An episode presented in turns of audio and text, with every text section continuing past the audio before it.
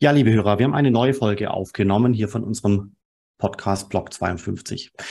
Mein Name ist Philipp Sandner und ich bin Leiter des Frankfurt School Blockchain Centers und wir sprechen heute mit Maximilian Bruckner. Er ist beschäftigt bei der Schweizer Firma 21 E6 Capital, 21 E6 Capital und wir sprechen über das Thema, Thema Volatilität an den Kryptomärkten. Wir sprechen darüber, dass man im Idealfall das Thema Kryptoinvestment im Rahmen eines Portfolios äh, betrachten sollte, also davon nicht losgelöst, sondern im Rahmen von einem Gesamtportfolio, wo vielleicht auch Aktien und ähnliches drin sind.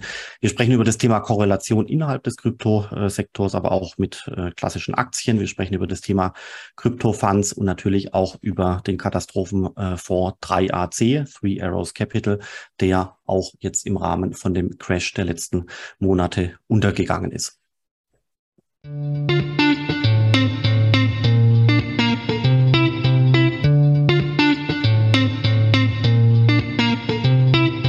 Lieber Max, ich freue mich, dass wir heute hier sprechen können. Wir kennen uns ja schon eine ganze Weile, haben auch bei der IZA zusammengearbeitet. Jetzt bist du bei 21E6 Capital auf Deutsch 21 E6 und wir sprechen heute zum Thema Kapitalmarktmodelle.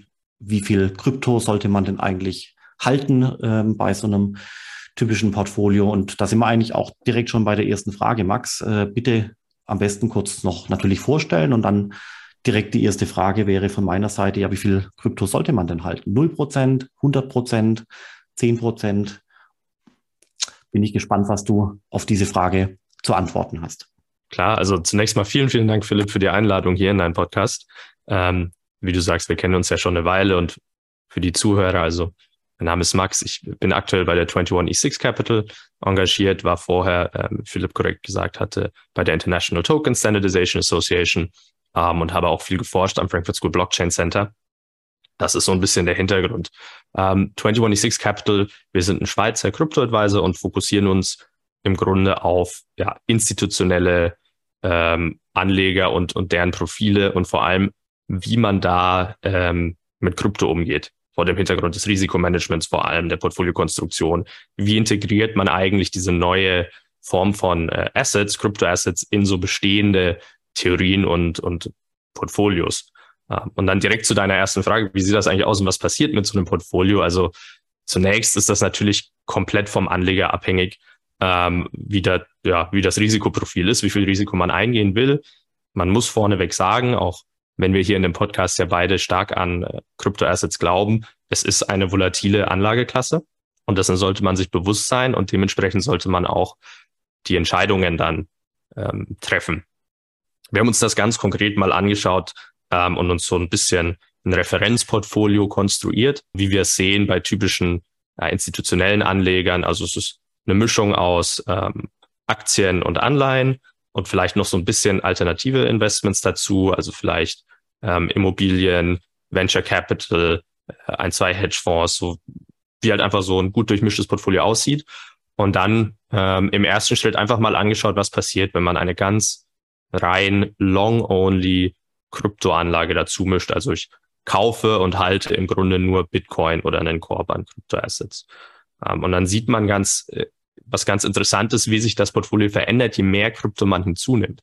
Und es gibt ein bis paar Schwellenwerte, bei denen man dann, auf die man achten sollte. Insbesondere ähm, haben wir jetzt aus unserer Analyse festgestellt, dass man so die Grenze von zehn Prozent Kryptoallokation ähm, erstmal nicht überschreiten sollte, weil dann das Risikoprofil des Portfolios anfängt, sich wirklich stark zu verändern und sehr viel mit den Kryptobewegungen mitschwingt. Vor allem Volatilität und die maximalen Verluste spielen hier eine Rolle. Aber bei so moderaten Allokationen, also ich sag mal zwei Prozent bis vier Prozent Krypto-Exposure in einem Portfolio, kann das Ganze sehr attraktiv sein, weil sich eben das Renditepotenzial verbessert. Äh, allerdings die Gesamtvolatilität und die gesamten maximalen Verluste des Portfolios als Ganzes betrachtet sich nicht entscheidend verändern. Dementsprechend verbessert sich dann das Sharp Ratio, ähm, also die risikoadjustierte Rendite. Ganz schön. Wichtig dabei ist natürlich, dass man diese Gewichtungen, die man sich aussucht, auch beibehält. Ähm, also man sollte jetzt nicht zum Beispiel ja zwei Prozent äh, Bitcoins kaufen ähm, und wenn dann der Bitcoin äh, schnell ansteigt, was ja auch mal passiert, das dann einfach mitwachsen lassen, sondern wenn man sagt, man hat so ein Risikomanagement und man möchte ähm, auf das Risiko besonders achten, dann muss man dementsprechend auch wieder rausgehen und, und darauf achten, dass man diese zwei Prozent beibehält. Okay, das sind schon mal wirklich einige wesentliche Punkte. Und was würdest du raten, wie man sich da äh, beginnend informiert? Sollte man einfach so drei, vier, fünf Prozent äh, Krypto in das Portfolio einlagern? Sollte man das splitten in verschiedene Tokens? Sollte man sich auf Bitcoin fokussieren? Was mhm. ist da mit der Korrelation? As always, äh, wie immer, es, es kommt ein bisschen drauf an, wie viel Zeit man hat, denke ich. Ich glaube, das ist der Hauptfaktor. Wie viel Zeit hat man und wie sehr interessiert man sich für das Thema? Grundsätzlich finde ich, ist es wichtig, sich damit zu beschäftigen und ähm, da sollte man auf jeden Fall mit dem Bitcoin starten ähm, und sich Ethereum als nächstes anschauen und wirklich etwas tiefer eingehen und sich ähm, das Potenzial dahinter äh, anschauen und sich dessen bewusst werden. Ähm, und dann kann man sagen, als wirklich einfachen, guten Einstieg ist tatsächlich einfach Bitcoin und, und Ethereum eine gute Wahl ähm, mit über entsprechend regulierte Börsen dann auch mit einer guten Verwahrung dahinter. Darauf sollte man sehr achten. Ähm, wenn man sich dann mehr für das Thema interessiert, äh, kann man sich auf jeden Fall auch ja ein bisschen weiter ausbreiten in die verschiedenen ähm, Kryptoassets. Es gibt ja mittlerweile über 10.000 Tokens. Allerdings, ähm, und das ist wichtig, von den 10.000 Tokens sind bei weitem nicht alle gut. Ähm, da gibt es auch vieles, ja, das ist sogenannte Vaporware, sozusagen, das, ähm, da wird was Großes angekündigt, irgendeine Entwicklung, irgendein tolles neues Protokoll, und das wird nie zu Ende entwickelt, quasi. Also das ist so ein stehendes leeres Versprechen. Also man muss da dann ein bisschen tiefer reinschauen. Ähm, deswegen gibt es aber ein paar ja, schöne so ganzheitliche Lösungen ähm, in Form von zum Beispiel Krypto-Körben, wo man dann ja vergleichbar mit einem Index vielleicht ähm, in die Top 10 investiert oder eben, wie gesagt, Bitcoin und Ethereum. Es gibt auch eine Reihe an Fonds ähm, und, und Asset Managern, die einem dann diese Selektion erleichtern. Aber wie gesagt, ich würde raten, auch wenn man den Weg eines Fonds oder Asset Managers oder ähnlichem geht, sollte man sich schon selber damit auch beschäftigen. Einfach um zu wissen, ähm, was da passiert, wie man ja, wie man es ja mit den meisten Investitionen machen würde auch. Und was ist mit der Korrelation innerhalb äh, des Krypto-Ökosystems? Also, ich meine, es gibt ja mhm. die, die Hypothese, dass, dass es tatsächlich heißt, es reicht, wenn man Bitcoin und Ethereum investiert. Die ganzen anderen Tokens kann man sich äh, teilweise sparen, weil auf der einen Seite hole ich mir zwar wirklich äh, eine tolle Performance ins Portfolio, auf der anderen Seite gibt es dann wiederum auch Tokens, die abstürzen und sich nicht wie erhofft äh, entwickeln, sodass quasi im Mittelwert letztendlich ähm, der Bitcoin rauskommt oder eben Ethereum oder beides gemeinsam. Wie siehst du das? Das ist ein sehr, sehr guter Punkt, Philipp, und, und eine gute Frage auch. Also die Korrelation innerhalb des Universums ist tatsächlich recht hoch. Ähm, man sieht es immer wieder, wenn im Grunde, wenn der Bitcoin ansteigt, dann steigt alles und wenn der Bitcoin fällt, dann fällt auch fast alles. Und das ist auch nach wie vor so, weil das ein sehr junges Universum ist. Vor allem, weil das auch sehr konzentriert ist. Also Bitcoin und Ethereum ähm, sind ja alleine die zwei sind grob, ich glaube, 60 bis 70 Prozent der Marktkapitalisierung des gesamten Kryptomarktes. Ähm, dementsprechend gibt es da eine recht hohe Korrelation ähm, innerhalb der Assets. Man kann also sagen, ähm, für den Einstieg und daher auch die Antwort Bitcoin und Ethereum, ähm, deckt man damit den Markt recht gut ab.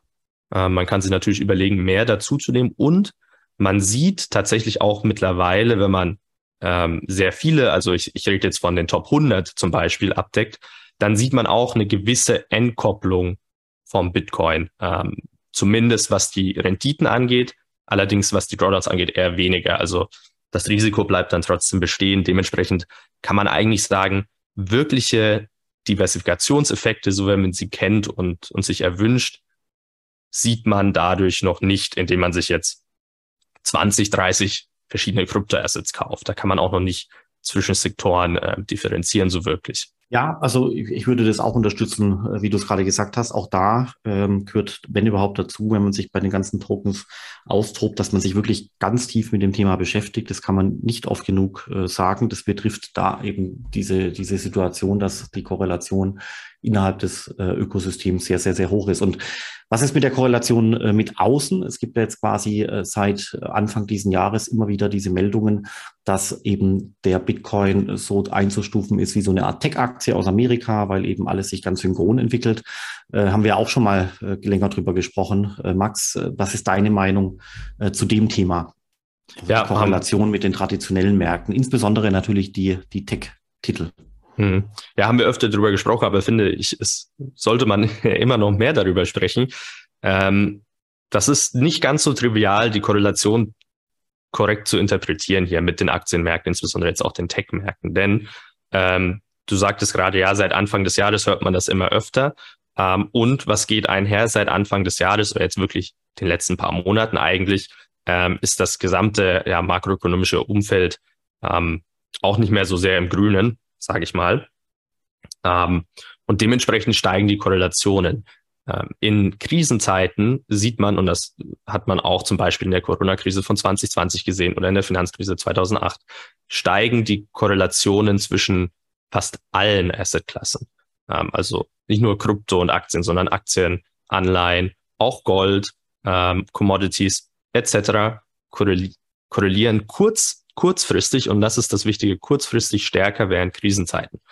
und so ist das auch mit Kryptoassets und Tech-Aktien zum Beispiel. Wenn jetzt ähm, ja, ein schwieriges makroökonomisches Umfeld herrscht, dann sieht man kurzfristig, wie die Korrelation ansteigt, allerdings immer noch nicht zu einer statistisch gesehen hohen Korrelation. Also Statistiker unterscheiden ja zwischen kleinen, moderaten, äh, hohen Korrelationen.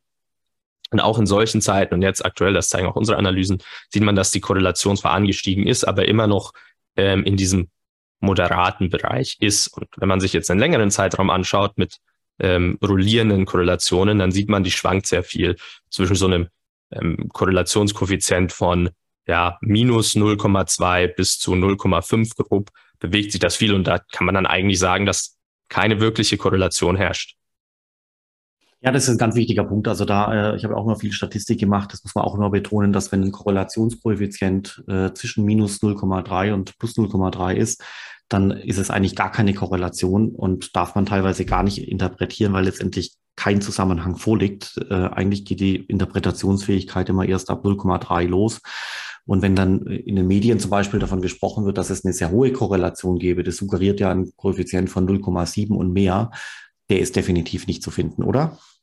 Nein, der, der ist vielleicht an dem einen Tag zu finden, wo äh, jetzt in den Medien rausgeht, ähm, hier zum Beispiel Russland greift die Ukraine an ähm, dann sieht man plötzlich eine hohe Korrelation für einen Tag oder für eine Woche vielleicht. Und das verschwindet dann auch wieder. Das ist genau das, was ich meine, diese kurzfristigen Korrelationen. Deswegen sagen wir ja auch, ähm, Kryptoassets sind jetzt per se kein Schutz im Portfolio ähm, gegen Krisenzeiten, hat aber allerdings trotzdem einen gewissen Mehrwert.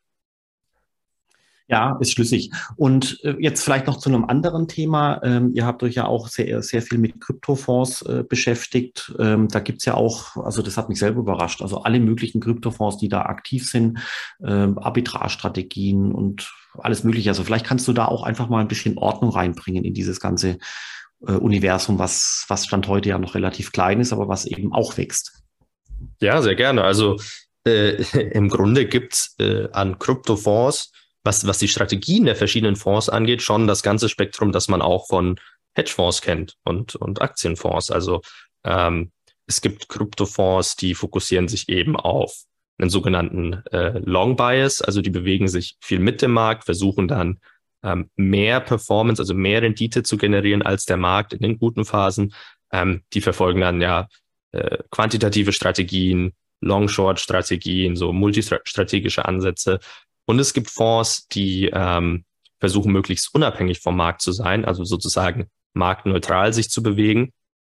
Ähm, das geht in dem Krypto-Universum noch recht gut, weil das noch recht junger Markt ist. Und da sind, sind dann eben diese Arbitrage-Strategien zu sehen und auch Market-Making-Strategien und mittlerweile auch Decentralized Finance, ähm, die im Grunde auf einen anderen Mechanismus beruhen, um ihre Renditen zu generieren. Also da muss nicht der Bitcoin-Preis steigen oder fallen, sondern es geht im Grunde nur darum, dass, dass es Volumen gibt. Ähm, und dann können die dadurch Arbitrage und Market Making eben ähm, ja, Geld verdienen im Grunde. Und äh, wo sind die alle ansässig, die Kryptofonds? Also wie viel davon sind in Europa oder wo äh, sind die mhm. verortet? Ja, ich gebe also ich gebe gerne mal so einen ganzheitlichen Überblick. Ich meine, wir reden hier von einem Universum von weltweit circa 1000 Kryptofonds. Und das ist jetzt im Vergleich zum Aktienfonds-Universum natürlich recht klein, ähm, aber für so ein junges Universum sehr gut und es, das, das wächst auch, das Universum. Also wir haben jetzt die letzten, ähm, ich denke, sechs oder sieben Quartale in Folge mehr neue Fondsöffnungen als, als Closures gesehen. Das bedeutet, das Universum wächst. Wo sind die ansässig?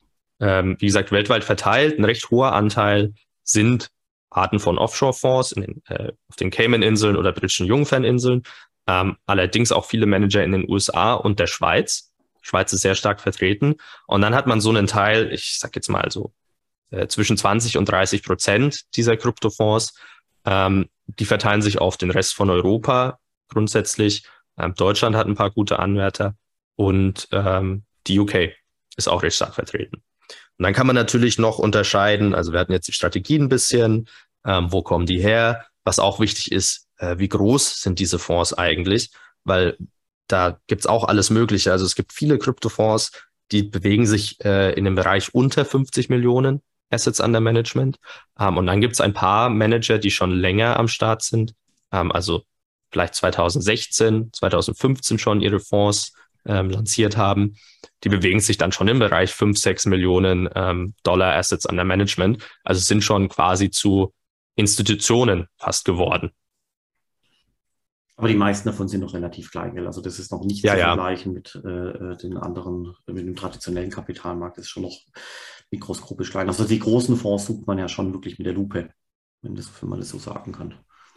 Ja, genau. Also ich meine, was heißt mit, mit der Lupe? Da sind natürlich, das sind natürlich die, auf die man als erstes stoßt, wenn man nach Kryptofonds sucht, sage ich mal, sind die wirklich groß. Die haben natürlich die meiste Power, die, die, die stärkste Medienpräsenz, sind auch viele aus den USA tatsächlich, die einfach früh angefangen haben. Ähm, aber ja, der, der Großteil, also über die Hälfte, sind eben auf dieser kleineren Seite. Was aber auch sehr spannend ist, das bietet natürlich auch sehr, sehr viele Möglichkeiten ähm, an, an dem Wachstum von so jungen und Emerging Managers nennt sich das ja, äh, teilzuhaben. Ja, und wir haben ja auch äh, einen Katastrophenfonds erlebt, den 3AC, Three Arrows Capital, der ja quasi implodiert ist in den letzten äh, Wochen, Monaten. Und ähm, insofern vielleicht da auch nochmal die Bitte, Max, was ist da genau passiert und äh, wie hätte man das vielleicht auch rechtzeitig identifizieren können, dass dieser Fonds vielleicht mhm. Risiken eingeht, die nun Nummer zu hoch ist? Ist es fehlendes Risikomanagement? Ist es fehlende Regulatorik? Was ist da deine Einschätzung?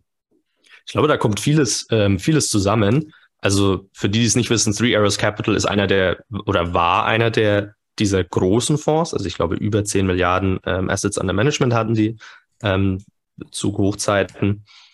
Ähm, Three Arrows Capital war sehr stark betroffen von dem Kollaps des Terra Luna Ökosystems im Mai, ähm, weil sie da recht viel Geld drinnen geparkt hatten als vermeintlich sicheren Hafen.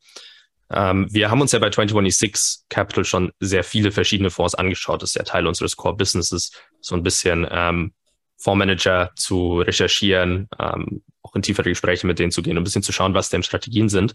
Und Three Arrows Capital war ein, ja, im Grunde sehr äh, long fokussierter Fonds. Also auf jeden Fall ein direktionaler Fonds, der das komplette Marktrisiko auch eingeht ähm, und größtenteils versucht hat, den Markt durch Hebeln zu schlagen. Das heißt, man äh, Leveraging. Also die haben, sind dann noch ein höheres Risiko gefahren natürlich, ähm, indem sie diese Hebelprodukte verwendet haben auf verschiedene Kryptoassets, haben große Teile in verschiedenen Assets gehalten und ähm, ein entscheidender Fehler, den Three Arrows Capital gemacht hat, war, dass sie nämlich ähm, als, als einige ihrer Positionen Verluste gemacht haben, wie zum Beispiel Luna, ähm, diese Verluste nicht begrenzt haben, sondern stattdessen versucht haben, sich über ähm, ja, sozusagen weitere Einkäufe und so einem, einem sogenannten Doubling Down auf ihren Positionen. Also sie haben weiter daran geglaubt, haben äh, mehr eingekauft, mehr Hebel äh, eingegangen auf diese Produkte, versucht haben, sich da wieder rauszuziehen aus dem Loch ähm, und das aber nicht geschafft haben und sich so eben enorm verschuldet hatten auch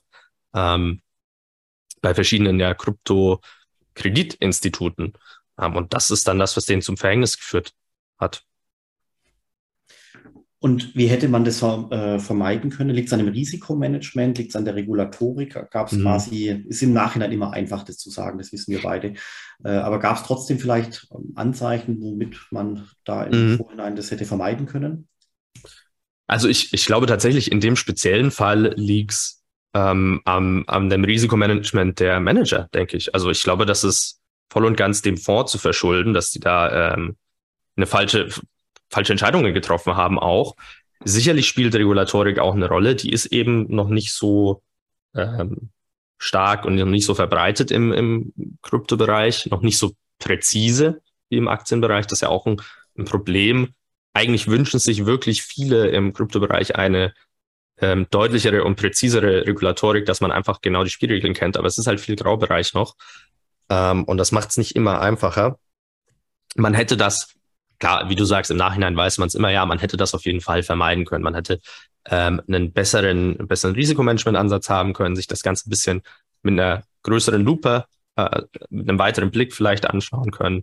Und eben ganz wichtig, wie gesagt, Terra Luna haben wir uns ja auch schon mal drüber unterhalten, glaube ich, ähm, das vielleicht früher erkennen sollen, was da eigentlich dahinter steckt und, und wo da die Renditen tatsächlich herkommen ähm, und dass das eben so nicht nachhaltig war. Ja, ist ein guter Punkt. Also es, ist trotzdem nachher natürlich äh, schockierend, vor allem wie groß dieser Fonds äh, geworden ist, äh, bevor er kollabiert ist. Und trotzdem sehe ich es genauso. Letztendlich ist es fehlendes Risikomanagement, egal ob man es einfach macht, weil es dazugehört oder ob es der Regulator erzwingt. Aber ich glaube auch, es ist schlicht und ergreifend fehlendes Risikomanagement. Ja, also das sind eigentlich jetzt mal so die, die wesentlichen Punkte, die wir auf alle Fälle besprechen wollten. Was ich mich jetzt auch noch gefragt hatte, ist folgendes, Max. Und zwar, wie nimmst du die Krypto-Szene momentan wahr? Also ihr seid ja in der Schweiz, äh, da gibt es quasi auch eine große Dynamik. Dann hast du auch mit Leuten anderswo in Europa äh, zu tun. Also wie fühlt sich das an? Was tut sich da? Ähm, nimmt die Schlagzahl zu? Hat der Crash die Leute rausgetrieben und äh, letztendlich in ihren Vorurteilen bestärkt? Also wie ist so ein bisschen dein Marktgefühl momentan? Also um, um ehrlich zu sein, ähm, ganz gut. Klar, wie du sagst, der, der Crash hat natürlich ein, ein paar Leute rausgeschwemmt. Es hat auch Leute, die, also Menschen, die sowieso schon Vorurteile hatten vielleicht und äh, dem Ganzen eh nicht getraut haben, klar, denen die Vorurteile nochmal bestärkt. Aber im Großen und Ganzen hat sich meiner Meinung nach von den, äh, in den Bereichen, in denen es zählt, recht wenig verändert. Also wir haben es ja heute gesehen, heute ging die Meldung raus, BlackRock, der größte Asset Manager der Welt, arbeitet mit Coinbase zusammen, um den Kunden Krypto anbieten zu können. Seit äh, ist heute rausgekommen und das ist genau das, was wir auch sehen und sagen. Ähm, es äh, kommt so eine Welle der Professionalisierung und wir nennen das immer Institutionalisierung der, der Krypto-Investoren und Anleger, also tatsächliche Vermögensverwalter, Banken, ähm, Family Offices fangen an einzusteigen und somit wird das Ganze auch deutlich professioneller und seriöser. Und das hat eigentlich nicht, äh, nicht wirklich aufgehört. Im Grunde sind die Leute, die jetzt durch diesen Crash ähm, in ihren Vorteilen bestärkt wurden zum Beispiel oder eher, eher rausgeschwemmt worden sind, ähm, eher so Retail-Investoren, ähm, was ja unter anderem auch die Gruppe an Leuten sind, die die Bitcoin jetzt zu dem Punkt gebracht hat, wo es jetzt ist. Und jetzt kommt eben die Welle der, der wirklich großen institutionellen Player. Und dementsprechend bin ich eigentlich sehr positiv gestimmt, muss ich sagen. Dann glaubst du, dass der, das momentane Tal durchschritten ist?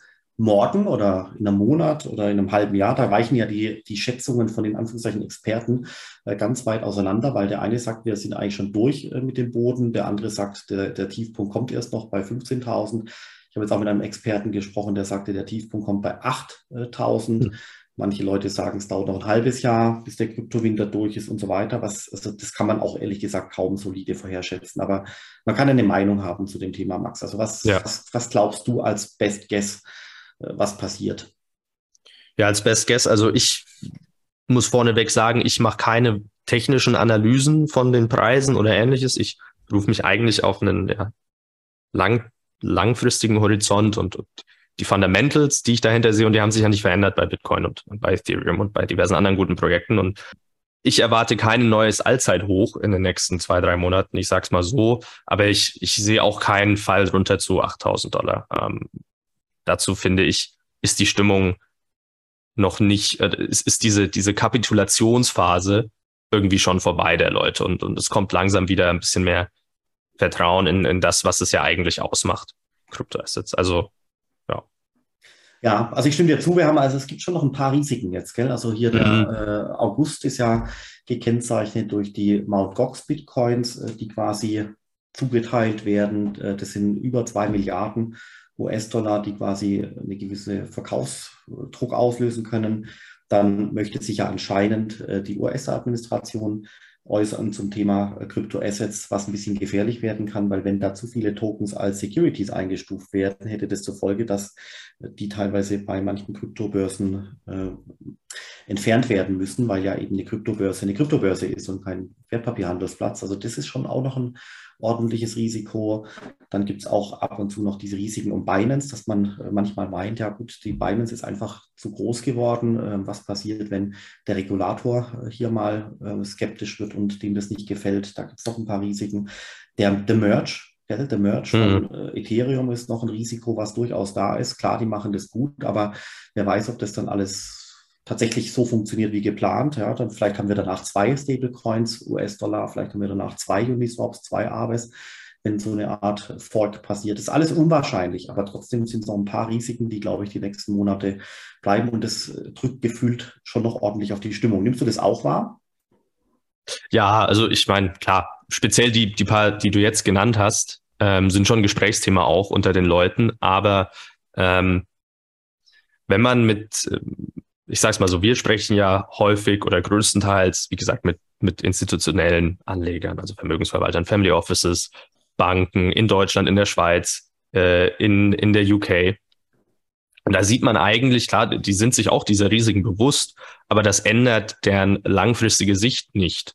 Ähm, die sehen trotzdem die disruptive Technologie in Form von Blockchain, die sehen ähm, den Bitcoin mit all seinen Facetten, die sehen Smart Contracts, die sehen Decentralized Finance ähm, und, und sehen einfach ein Potenzial da, an dem sie partizipieren müssen.